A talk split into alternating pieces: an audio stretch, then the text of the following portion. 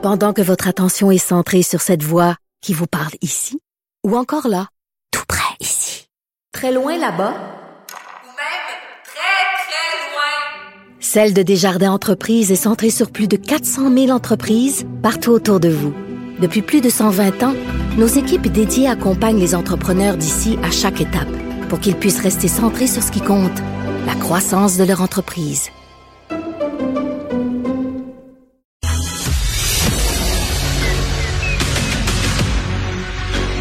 Emmanuel Latraverse. J'ai pas de problème philosophique avec ça. Mario Dumont. Est-ce que je peux me permettre une autre réflexion? La rencontre. Ça passe comme une lettre à la poste. Il se retrouve à enfoncer des portes ouvertes. là. La rencontre. La traverse. Dumont. Bonjour Emmanuel. Bonjour. Alors, le NPD à Ottawa, qui depuis quelques jours, il y a eu le prix de l'épicerie, on demandé cette enquête sur le prix de l'épicerie, ils sont sur le cas du pouvoir d'achat, des problèmes liés à l'inflation. Et là, Jack Mitzing qui écrit une lettre à Justin Trudeau et va vraiment une coche plus loin. Oui, il demande carrément euh, au gouvernement Trudeau, de, dans les faits, de réécrire le mandat du gouverneur de la Banque du Canada. Parce que Jack Meeting juge qu'il n'y a aucun mérite à l'approche euh, du gouverneur de la Banque pour lutter contre l'inflation. Dans les faits, là, Mario, qu'est-ce qu'on voit en ce moment? C'est que le NPD se rend compte que des élections, ça se gagne pas juste auprès de la gauche progressiste des campus et des centres-villes. Euh, des élections pour le NPD, ça se gagne traditionnellement auprès au Canada anglais, en tout cas, leur base, c'est une bonne partie des travailleurs syndiqués, là, tu les travailleurs de l'auto, puis tout ça.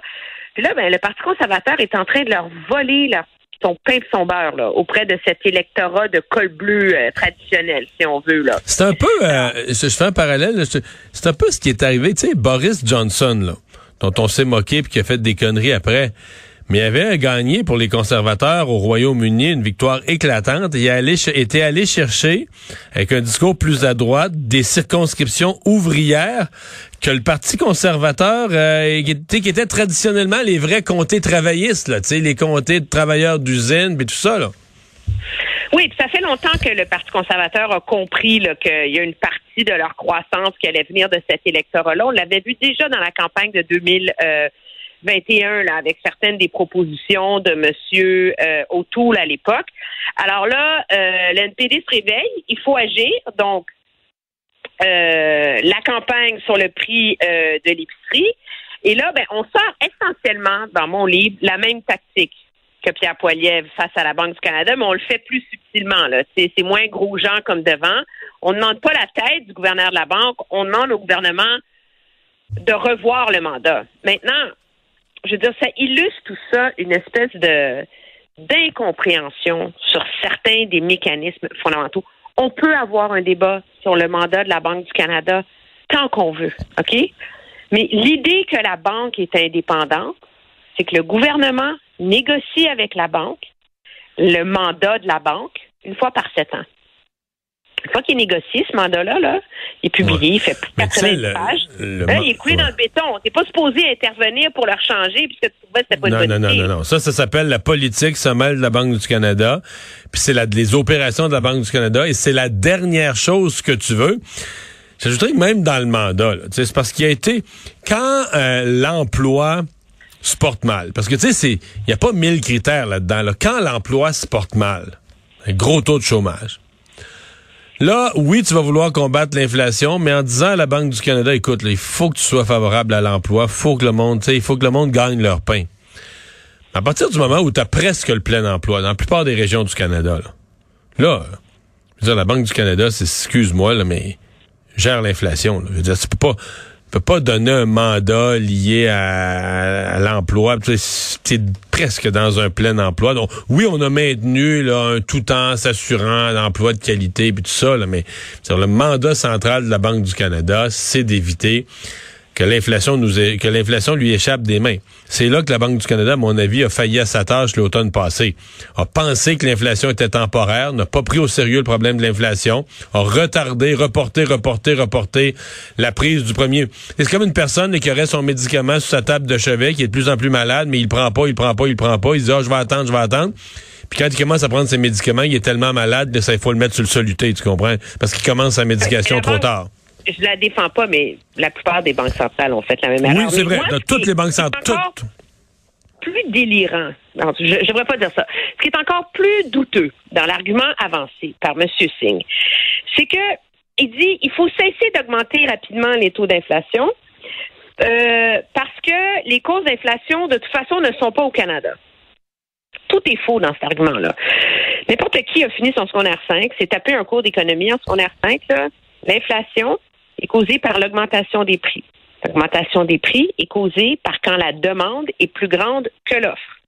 Si tu veux baisser les prix, il faut que tu augmentes l'offre, ce qui prend énormément de temps puis qu'on peine à faire, ou tu réduis la demande. Comment tu réduis la demande? Tu augmentes les taux d'intérêt. C'est pas compliqué, là.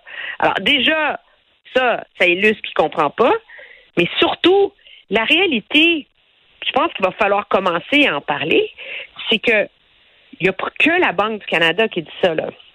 La Banque du Canada dit ça. Mark Carney était en comité parlementaire. L'ancien gouverneur de la Banque du Canada est en comité parlementaire cette semaine. Il dit ça. Les grands économistes des grandes banques disent ça. De plus en plus, l'inflation au Canada, elle n'est plus causée par des facteurs extérieurs.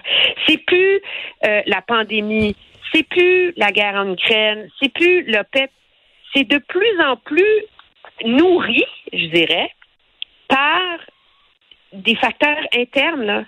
La pénurie de la main-d'œuvre, si pas capable de produire parce que tu n'as pas de personnel, ben, c'est ça qui fait que tu augmentes tes prix. Parce que tu n'es pas capable de fournir assez.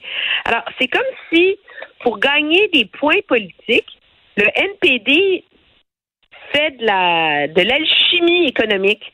Tu sais, du wishful thinking, genre je vais dire que c'est comme ça que ça marche, puis je vais espérer que c'est bon. Mais c'est même pas ça la réalité.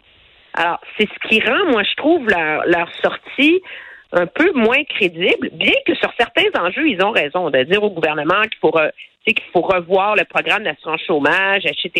Il y a plein de choses, mais de faire de la petite politique sur le dos de la Banque du Canada, là, ça leur va pas bien.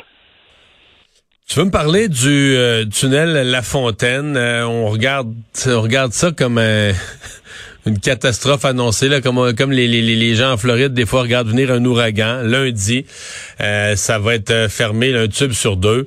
Et les bon, politiquement, je pense même le gouvernement regarde ça aussi avec inquiétude. Aujourd'hui, il y a la ministre Geneviève Guilbeault qui a donné une, une assez longue entrevue à notre collègue Alain Laforêt.